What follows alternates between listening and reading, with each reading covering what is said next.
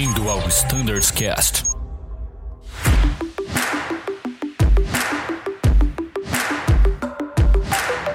Bem-vindos, pessoal, a mais um episódio do Standards Cast. Hoje eu tenho aqui ao meu lado o Danilo, o comandante Caio Garcia e o comandante Samir, e a gente vai falar um pouquinho sobre o LOSA.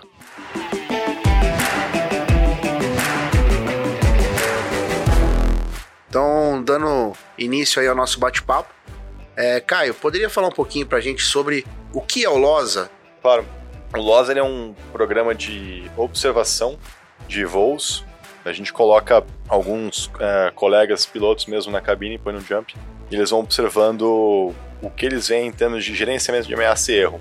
Então, não é um cheque, não é um, uma conferência de padronização. Ele simplesmente ele olha quais são as, as situações que geram uma ou forçam a tripulação a gerenciar essas ameaças e erros para evitar que a nave entre em estado indesejável. Né? Não é, isso não é necessariamente virar no dorso, mas é uma, uma programação errada de altímetro ou alguma coisa que não está conforme ou esperado para aquele ou aquela fase ou aquele momento do voo. Né? Então, às vezes, uma trocar um, um, um fixo de posição de navegação ou até mesmo um altitude selector colocado errado, enfim, ele olha é, essas situações e ele vê como a tripulação gerencia isso.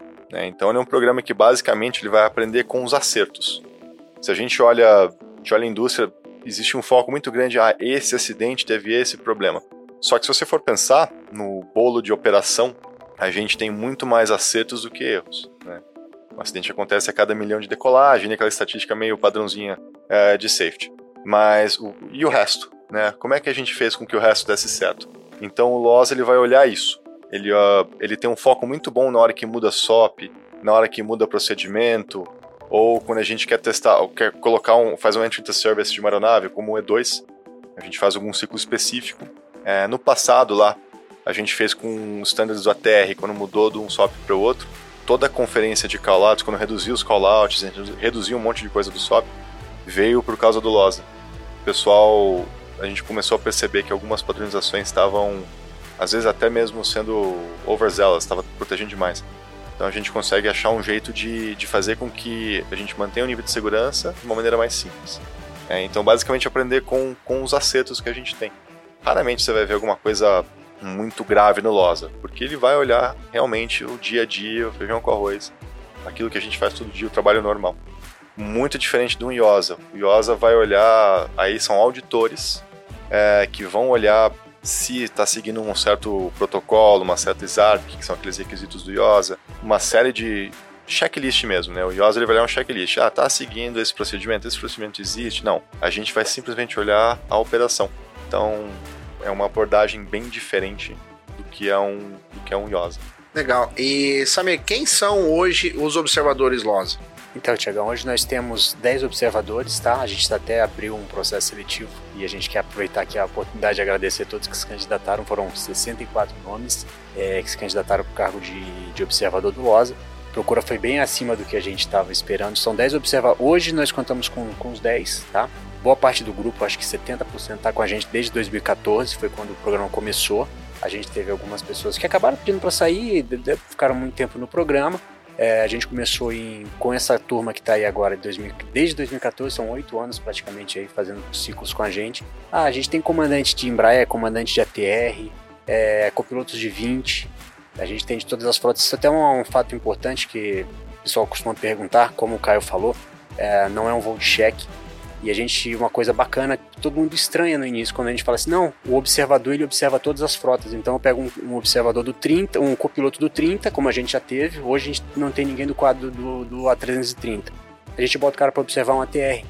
E o cara do ATR para observar um 20, o do IJET para observar um do 30. Então isso é, é legal porque o observador, quando ele está observando a frota dele, ele traz uma tendência de volt check. A gente vê o cara muito trazendo coisas de SOP.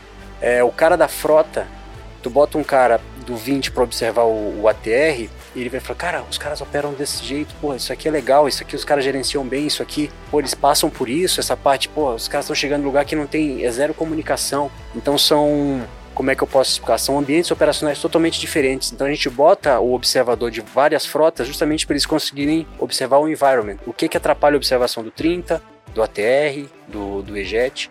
Mas hoje, respondendo a pergunta, nós temos 10 comandantes. Perdão, temos um copiloto. Uma copiloto, que é a Renata Medeiros. Ela está com a gente aí há aproximadamente 3 anos já. É, a gente começou com 16 no total. Boa parte eram copilotos. Hoje, cara, uma coisa muito legal. Todos são comandantes, todo mundo já foi promovido. Que legal. Só tem a Renata ainda que, por enquanto, tá Por de enquanto. primeiro oficial. É muito legal a gente ter tocado nesse assunto, né? Que não o piloto daquele equipamento não necessariamente ele vai observar o voo daquele equipamento, né? Porque não tá, a gente não tá focado em procedimentos em si, né? Em SOP, em padronização, e sim no gerenciamento da ameaça e erro, né? É, exatamente. E aí que entra o trabalho da gente, analista, que quando a gente pega o observador cru, a gente forma o cara, é, basicamente o primeiro ciclo de observação dele, é, a gente trima. Falou, cara, isso aqui tá muito checador, isso aqui é mais coisa que o checador tem que ver, isso aqui tá muito auditor e OSA. Uhum. Ah, vamos dar uma trimada, procura olhar mais o macro, né? Olha o que está atrapalhando a rotina do aviador, né? Para futuramente a gente ter outputs legais para todas as frotas. Então, é, você pega um cara do ATR, como, mais uma vez, olha, te falando, pô, acontece isso no 30? Eu não acredito que isso acontece no 30. E mesma coisa o cara do 30 que fala, cara, a gente opera assim num lugar que não tem rádio. É, a gente traz todo o ambiente operacional pro cara falar assim, cara, essa é uma ameaça que atrapalha o 30, essa é uma ameaça que, apara o- que atrapalha o ATR, essa pressão por horário pode atrapalhar o, o IJET por causa dos OTRANS curtos e assim vai. Então a gente consegue ver todos os tipos de ambiente que, a- que as tripulações estão inseridas. Fantástico. É, e com relação, né, a gente tem as observações, a gente tem a coleta das informações. Uma vez que essas informações são coletadas, como é o tratamento dessas informações? Só voltando um pouquinho atrás, é, a gente tem. A estrutura do LOS funciona da seguinte maneira, até eu já faço uma, um adendo que você perguntou. A gente trabalha ali com 10 observadores durante o ciclo, dois analistas. Os 10 observadores eles voam, voam durante o ciclo. Então esses ciclos eles acontecem quatro vezes ao ano a princípio, nas épocas de baixa temporada. Né? Funcionou assim até 2000, e- março de 2020. Agora que está recomeçando e retomando a aviação, a gente está tentando voltar esse padrão também. Aí tem dois analistas fixos, que é o comandante Samir e o comandante Bruno Silveira, ambos do 20. O Bruno, ele era observador e veio para cá, a gente promoveu ele para trabalhar junto com a equipe. Aí esses observadores, eles coletam essas informações ah, durante esse ciclo. A gente busca fazer uma, eh, uma amostragem que seja estatisticamente válida para essa para as operações. Então, por exemplo, eu não vou se eu não fazer um ciclo dedicado para 737, eu não vou observar mais de dois, três voos talvez. Então tem que ficar dentro do ambiente operacional da Azul mesmo. Ah, a gente busca horários de apresentação que condizem com a malha, então a gente tem todo um controle das apresentações, porcentagens disso, duração de voo, etc. A gente montou uma automação que ajuda a gente a criar essa amostragem precisa. É, além disso, o- a gente tem todo um ferramental para tentar automatizar o máximo possível. Então o observador ele olha essa informação, ele tem uma tabela de erros, ameaças, gerenciamentos e situações para para classificar. Né? Todo o valor do observador vem nisso. O valor do observador ser um aeronauta também. Ele poder entender esses dois lados e aí trabalhar com essas classificações. Eles colocam isso no formulário, isso tudo vem, o analista valida linha por linha de observação. Quantas linhas foi, Samir, nesse, Esse, aqui não- como não terminou, a, a gente não recebeu todos os voos observados ainda, mas já vai ter por volta de mil linhas de observação. Caramba, Vale lembrar que a muita gente coisa. Que legal. acabou de terminar o ciclo LOSA, né? É, a gente acabou de terminar o ciclo 23 agora, no dia 15 de junho. É, provavelmente a gente vai estar recebendo já todos os voos até o final desse mês. E aí entra o segundo estágio do, do ciclo de observação, que é a análise. A gente analisa, eu e o comandante Bruno, a gente vai analisar linha por linha, voo por voo. E aí o terceiro step é a, é a redação dos relatórios, que é quando começam os outputs. Que aí vai, vai output para flight standards, para aeroportos, para todos os setores da empresa que a gente identificou ameaças, que não uma ameaça, mas alguns procedimentos que podem estar intervindo na cabine de comando, a gente pode tentar é, gerar alguns outputs interessantes. Acabando o ciclo, a gente gera um relatório. E aí dentro dele vai output, vai para todos os setores que tenha um relatório específico para cada setor, melhor dizendo. É, você consegue entender onde estão. Você consegue ver muito bem quais são os problemas macro do Azul com essa análise, né? E quais são os mais direcionados por frota. Então, por exemplo, é, você pega o, o ATR, no caso. O ATR é uma frota muito madura, com um, um SOP que já está há bastante tempo. Então, o pessoal já sabe onde estão os problemas, o que está acontecendo. Então, a, a, as ameaças por procedimento, etc., é quase zero. Então, eles são, é uma frota muito madura. E por não ter um acesso à cabine muito fácil, você tem menos interrupções. Já o 20, o Embraer, tem um pouco mais. No 20, a interrupção é um pouco menos é, grave, porque o cara tem mais tempo em solo para preparar o avião. No Embraer, o cara tem um tempo menor, e essa interrupção ela tem uma chance de ter um, algumas consequências diferentes na no 20. A gente até fez um estudo antes, ali 2019, 18 para 19 foi. É, conversamos com aeroportos, mostramos que a gente pegou essas interrupções como ameaça, mostramos o começo, a, a causa e efeito dessas interrupções. Olha, 40% das interrupções é, ocasionaram em um briefing que faltou esse procedimento e os caras acabaram fazendo um procedimento de saída errado. Né? E aí com isso a gente consegue trabalhar com aeroportos, eles estabeleceram um procedimento no passado para não interromper, uh, ah, para colocar load só no, no pedestal. No pedestal. Uh, compraram tecnologia com aquele zebra na época para reduzir ruído, acabar com aquele rádio que entrava alto. Então, assim, todas essas coisas bem, bem sutis, assim, o Loz, ele trabalha nessa sutileza, ele não, você não vai ver uma mudança grande, ele vai trabalhando nos detalhes, ele, ele é trimagem, né? E com outras coisas também de procedimento que a gente mudou ali em revisões de SOP, e a gente pega todo esse output e vai passando para flight standards, para operações, é, tanto em reuniões pós e pré. Então, por exemplo, nesse ciclo a gente se reuniu com todo o time de standards de operações e perguntou o que vocês querem ver? Tem alguma coisa que está incomodando? E por aí vai. Então, outra, outro exemplo no E2, que a gente teve um ciclo de observação específico na implantação do E2. Né, que a gente tinha que fazer aquela configuração do ECS. Uh, a gente usou LOSA para entender se isso estava sendo cumprido, se não estava, e como que isso afetava a operação. Porque existiam algumas discussões de fabricante com a empresa que a gente acabou falando, olha, a gente está fazendo tudo certinho. Uh, tem alguns pontos aqui que são melhorados de ponto de engenharia, por exemplo. Então você consegue ver todo esse ambiente e criar soluções e, e recomendações bem precisas. A gente, como piloto, tem N problemas ali na operação que acontecem é normal. E às vezes a gente acha que aquele problema é o de todo mundo, ou a gente acha que é o contrário, que é um problema só nosso. Com o LOSA você consegue ter uma ideia se aquela situação é isolada daquela tripulação ou se ela é macro. Né? Então você consegue entender o que a gente tem que atacar, que vai ter mais uh, ganho e efetividade, versus o que é pontual realmente. E aí você consegue ter isso com estatística. Muito legal, né? Assim, a gente falou aqui a respeito de vários pontos, né? E quando a gente fala da observação, né? Com ali com o observador com um olhar realmente atento aos detalhes, né? Como, como o Caio falou, né? Pequenos detalhes ali da operação. A gente falou aqui de, né, de outputs para flight standard, engenharia, fabricante, né? E todo esse cenário se torna muito mais desafiador quando a gente fala de diversas frotas, né? A gente Exato. tem hoje, né, desde o ATR, é, turbohélice que opera em lugares desprovidos aí de infraestrutura, né, até o, o 30 que opera no exterior, em aeroportos CAT 3 Bravo, né, CAT 3. Muito diferente, então, né, então, gama de operação, né?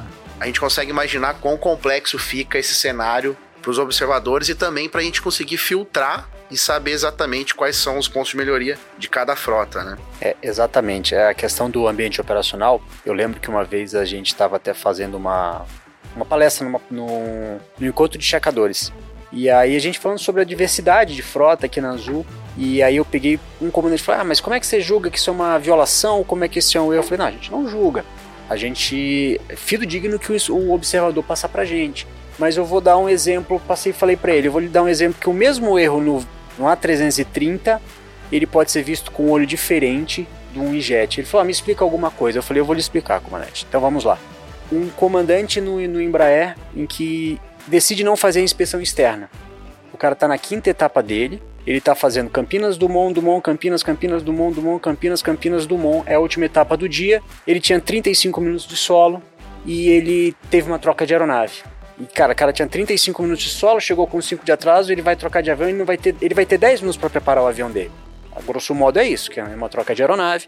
E esse comandante opta por falar, vira, não, não precisa fazer a inspeção externa. É um erro, continua sendo. Mas você tenta entender o que, que levou o cara a fazer esse erro. Cara, a pressão por horário, a própria pontualidade. Então o cara opta por fazer um desvio operacional, mas ele tem uma, uma, uma espécie de justificativa. E o comandante que estava fazendo esse questionamento era um comandante do, do A330. E eu falei, agora, o senhor é comandante do 30, o senhor sai do hotel duas horas antes para fazer Lauderdale Campinas, o senhor entra no seu avião com uma hora e vinte de antecedência.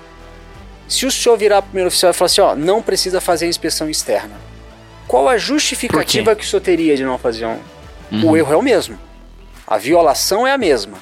Né? Apesar de ter um, um, um peso forte esse nome, violação, mas é uma violação. A violação é a mesma, tanto no Embraer como no, no A330.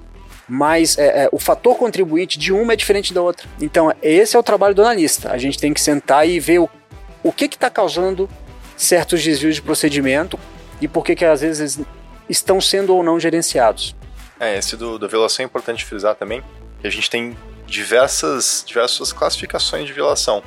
Então, se você tem um, um procedimento que ninguém segue, por exemplo, falando que é isso que a gente observa, mas isso acaba sendo uma violação rotineira da empresa toda. Então você acaba percebendo que se todo mundo não está fazendo, provavelmente o procedimento está errado. Ou ele não está adequado, escrito, adequado é. à realidade operacional. Exato, né? não está adequado à realidade por N razões. Não está treinado, não está bem escrito, por aí vai. Então, com isso, você consegue entender e melhorar para o time de standards. Ó, isso aqui, pessoal, vamos ter que melhorar assim, assim, assim. Você também consegue perceber quais motivações leva alguém a violar para aumentar realmente a margem de segurança da operação ou reduzir o risco. É, a gente tem aquele exemplo do sinal vermelho clássico, né? Na madrugada, assim, numa área ruim, você não vai parar no sinal vermelho às três da manhã. Há uma violação? É. Você para, olha para os dois lados e passa. Você gerenciou, né, o risco? Você gerenciou o risco, exatamente. No, no papel, isso é uma violação. Só que você aumentou a sua margem de segurança muito melhor, gerenciando os riscos que você tinha no, na hora ali, mesmo violando uma lei, né, uma regra. Então a gente procura entender esses aspectos da operação para que a, as regras fiquem mais claras, mais adequadas e mais uh, fáceis de seguir. Ao mesmo tempo aumentando o nível de segurança e, de novo, aprendendo com esses acertos que acabam não vindo. Ninguém reporta que acertou. Né? E a maior parte dos casos em, de forma esmagadora, né? A gente acerta um milhão de vezes mais do que a gente erra. Então Exato. a gente tem uma gama de dados ali, uma quantidade de dados de acertos muito maior do que de erros. É mais fácil e mais lógico, muitas vezes, até analisar os acertos e observar as situações.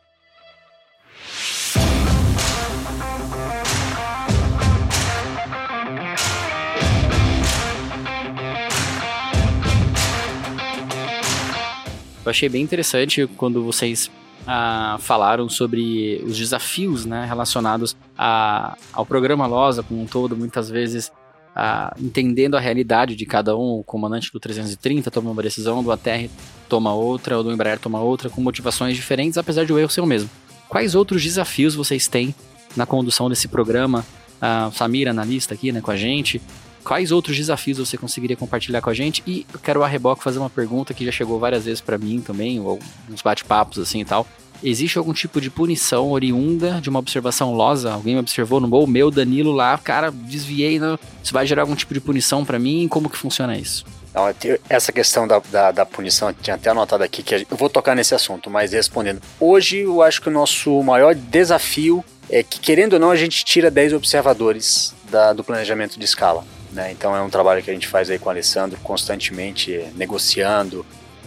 tem, tem alguns equipamentos que são mais críticos para a gente retirar os, os, tripulantes, mas a logística não é fácil, cara. É, tu, tu conseguir tirar 10 tripulantes, independente de serem comandantes ou copilotos da, do planejamento de escala, jogar esses caras. A gente trabalha com unha azul, a gente trabalha com planejamento de escala, a gente trabalha com execução de escala, com planejamento operacional.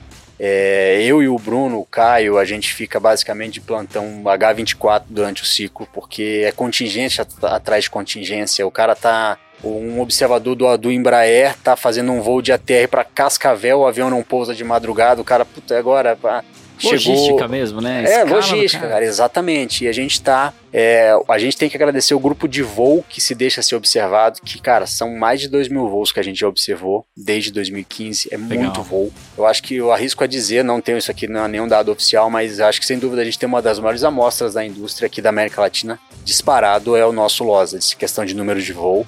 E três recusas apenas. Então é muito pouco, entendeu?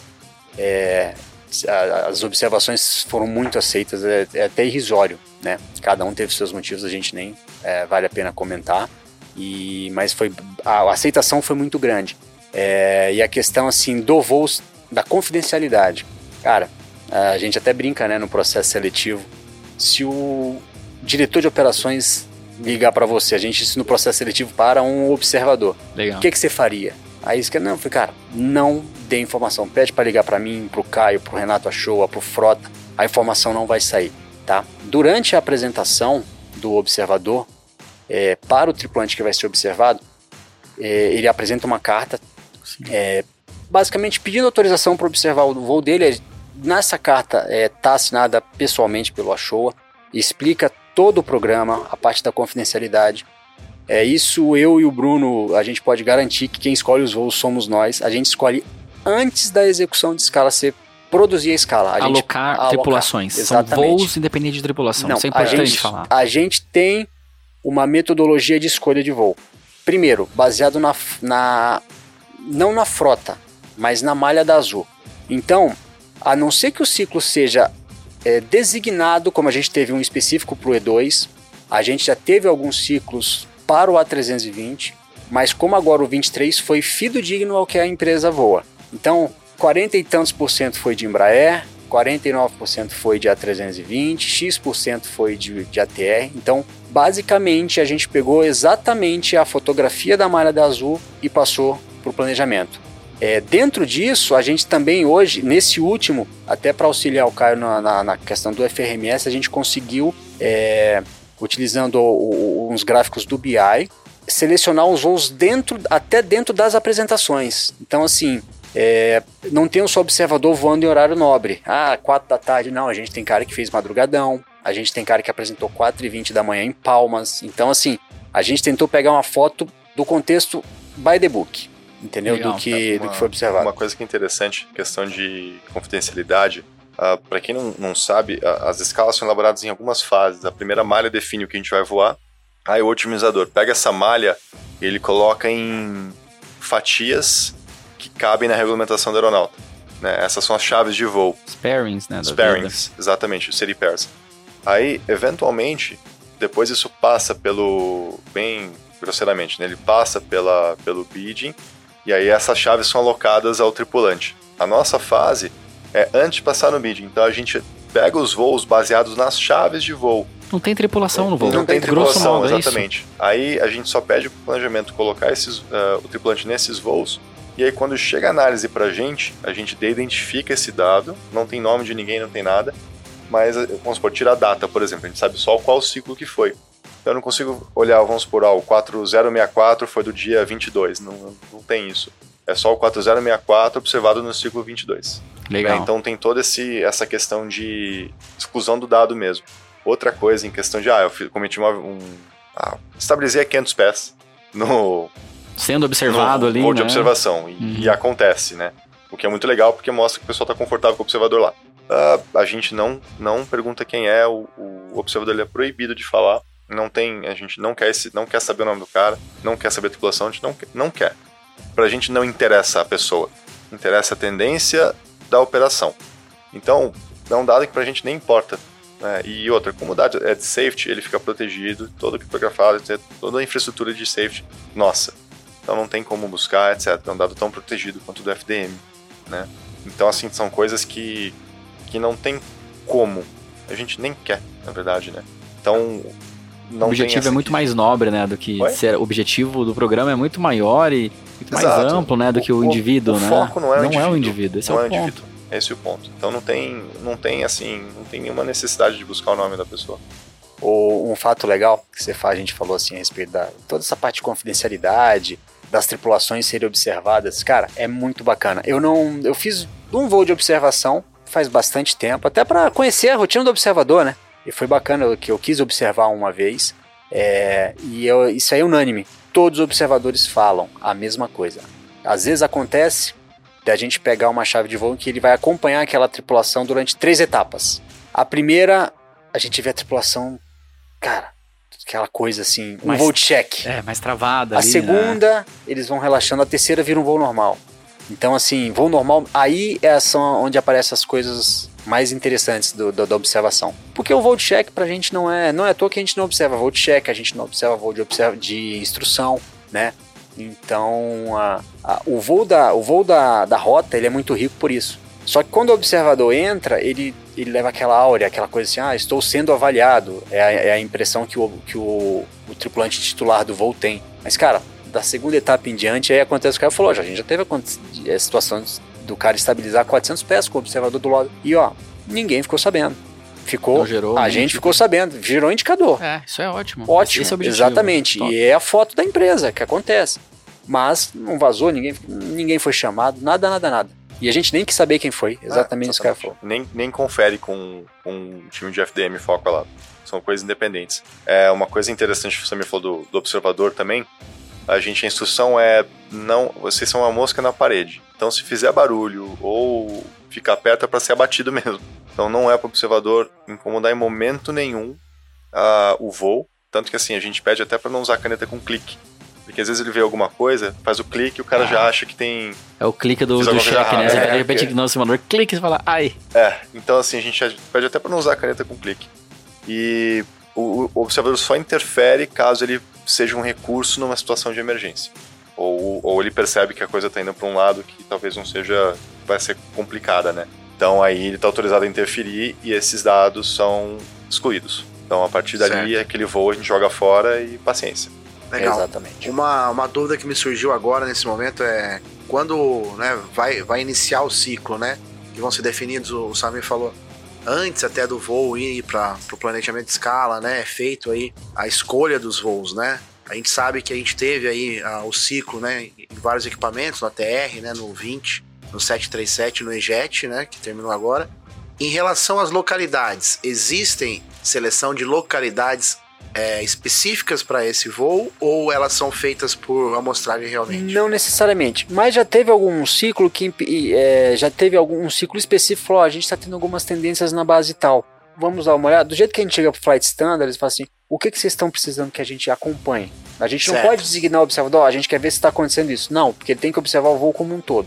Mas tem alguns pontos de atenção que a gente deve observar devido à implantação de um SOP novo ou a implantação de algum novo tipo de procedimento. Mesma coisa a gente pode fazer com aeroportos, como a gente já fez. A gente tinha algum ah, um excesso de eventos envolvendo ah, aeroportos em tal localidade. Estou dando um exemplo. Então, ó, vamos dar uma olhada lá naquela base. E realmente a gente foi. A gente não foi um ciclo dedicado, obviamente, a isso, mas a gente pode destinar uma quantidade maior de voos ali. Uma coisa interessante, quando a gente começou, no exemplo, a operar em Sinop, é, os tripulantes falavam, pô, cara, vocês têm que entrar nos voos para Sinop, nos voos para Paraná, em que a gente está indo de Embraer.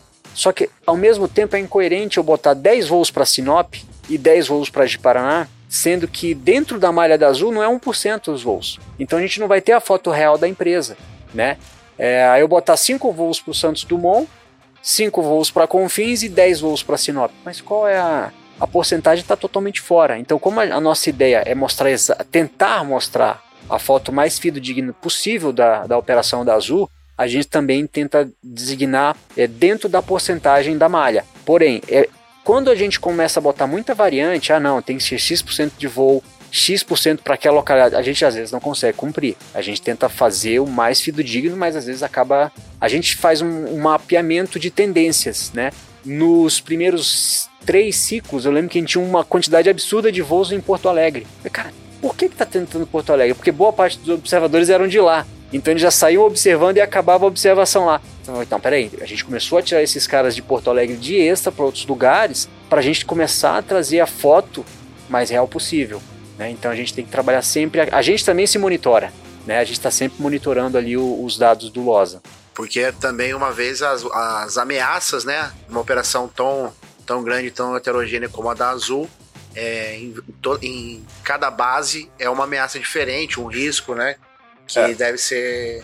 deve Essa ser razão. Thiagão, é, é a- uma das principais a gente fazer o LOSA diferente do, do resto do mundo, basicamente. O, o ele é um, um- um programa comprado, tá? Começou com o Dr. Klenek na American. E eles fizeram, fizeram toda a metodologia, etc. E chama audit, inclusive, é auditoria, né? O nosso é observação mesmo. Eles criaram uma taxonomia, etc. E eles fazem esse ciclo a cada dois anos. É, se você for olhar, eu tô aqui há 13 anos, praticamente, na Azul. A Azul não é a mesma a cada dois anos. Então não adianta fazer um ciclo a cada dois anos. Fora que o custo disso é muito mais caro também, que fazer ele fatiado, né? Igual parcelar uma compra. Então, é, a gente resolveu, pela, pelo dinamismo da Azul, pelos objetivos que ela tem, fazer quatro ciclos por ano de maneira mais enxuta do que ela fora. É, com taxonomias diferentes também, porque o, o deles tem uma cara bem bem assim de checador, muito focado em procedimento. Aí o comandante Frederico Eustáquio, que é um, quem começou isso na Azul, ele e o Guido na época, que era o coordenador, tiveram uma visão um pouco diferente. E a gente foi evoluindo essa visão para coisas um pouco mais modernas que foram acontecendo, até com trabalhos do próprio Guido mesmo lá fora. E a gente foi adaptando isso para a realidade do Azul. Então hoje o LOS ele integra muito melhor com o que a gente tem de dados de segurança da Azul do que qualquer outra coisa. O grande valor do LOSA lá fora é você comparar empresas diferentes com a mesma taxonomia. Só que se você for olhar lá fora, não existe nada como o Azul. A operação de Embraer que a gente tem não existe. Talvez a JetBlue em certos momentos, mas é Estados Unidos é outra coisa, outra padronização. 20 é a mesma coisa. A TR não tem igual. E com essa complexidade, o cara sai do TR e vai até o 30, não tem não tem outra que faça isso. Então, pra gente, o comparativo não ficou muito. não, não seria. Uh, não compensaria o custo. Entendeu? E a gente consegue ainda olhar esses dados e comparar de outras maneiras. Mas o, o valor de comprar isso não fazia sentido. Perfeito. Tenho certeza, né, Danilo? A gente conseguiu mapear em todos os pontos, né, com relação ao programa LOS. A gente conseguiu ver quão grande, né, e quão, quão maduro tá hoje esse, esse programa. É, o aviador consegue entender hoje a necessidade né, da observação e quão desafiador é para a gente ter todas as informações compiladas, né? E aí sim começar a gerar os outputs, os pontos de melhoria, para a gente estar tá sempre melhorando os processos. A gente que trabalha no Flight Standard também está sempre aí trabalhando junto, né? Os times aí, safety, para a gente poder estar tá sempre é, tornando a nossa operação mais segura e mais eficiente, né? Para encerrar, Caio, vocês queriam falar mais alguma coisa, pontuar? Não, acho que o que o Samir falou de, de desafios assim que a gente tem é bem isso mesmo, de conseguir, ainda mais com a empresa retomando, ninguém quer parar a produtividade aqui. Então, a empresa retomando essa, essa malha, fica às vezes difícil de puxar certas frotas. Então, a seleção que a gente está fazendo vem justamente disso, diversificar um pouquinho é, esses observadores para que a gente consiga ter sempre 10 uh, ah, caras para observar de frotas diferentes ali, né? Copila de ATR, copila de 20, comando de ATR, por aí vai. Para a gente conseguir ter uma, um pool de observadores de uns 20 caras, 25 caras, para sempre poder usar 10. Porque, cara, tem, a gente tem férias, curso e por aí vai. É, mas é, só fica também aqui agradecimento a todos os colegas que já passaram por observação uh, e aceitaram e contribuíram para isso. É um trabalho que assim a gente consegue uh, é realmente comunitário, porque o pessoal que aceita uma observação, ele está conseguindo fazer um reporte sem reportar, digamos, né? E ele tem a chance de mostrar para a empresa, de uma maneira estatisticamente válida, as estratégias que talvez só ele esteja fazendo que ele possa divulgar para o grupo. Então é um trabalho muito de, de a gente conseguir aproveitar as coisas boas da Azul e aprender com esses acertos e com o grupo que a gente tem e passar isso para os colegas. Eu acho que é um, é um, trabalho que faz, no fim das contas, um coleguismo muito legal, de conseguir transferir essas informações em prol da segurança. É, e aproveitar a extensão do agradecimento do Caio, né, os colegas que já abriram a cabine para a gente, que, porra, sem dúvida, se o grupo não comprasse a ideia, o LOS não existiria, né? E principalmente os observadores, né, cara, que trabalham com a gente, que estão desde, desde os que estão desde o início, que estão, que vão, os que vão entrar agora com a gente aí, é agradecer a galera porque os caras são H24. No, no, na época da observação, os caras estão voando pra caramba. Eles voam mais que quando eles estão voando é, na escala né, é produtivo e é reunião, é sai de reunião e vai voar. É, é uma troca de experiência muito legal, né? Agradecer os, a galera que abriu a cabine pra gente fazer as observações e aos observadores que estão lá, né? É, Fala-se muito, ah, o relatório, pô, vai sair o relatório do Rosa os observadores estavam me questionando. Eu falei, cara, quem faz o relatório são vocês, não somos nós. A gente só passa para o papel o que vocês viram. Então, a, a, qualidade do relatório não depende de mim nem do Bruno, que é, é que né, redige o relatório. É, são vocês que redigem. A gente só passa para o papel, porque é o que, a gente vai escrever o que vocês estão observando, nada mais. Então, se vocês trouxerem uma, uma observação ruim, a gente não vai ter um relatório legal. Então, vocês estão lá, então vocês representam o safety ali dentro. Então vocês estão, são os olhos do safety ali dentro da cabine. Fantástico.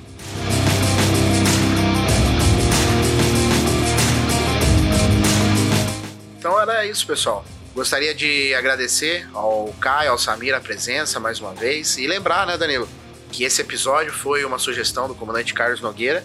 E se você tem uma sugestão sobre assuntos, tópicos que você gostaria de ver aqui no Standardscast, nos escreva standardscast.voiazul.com.br. Então era isso, muito obrigado e tchau.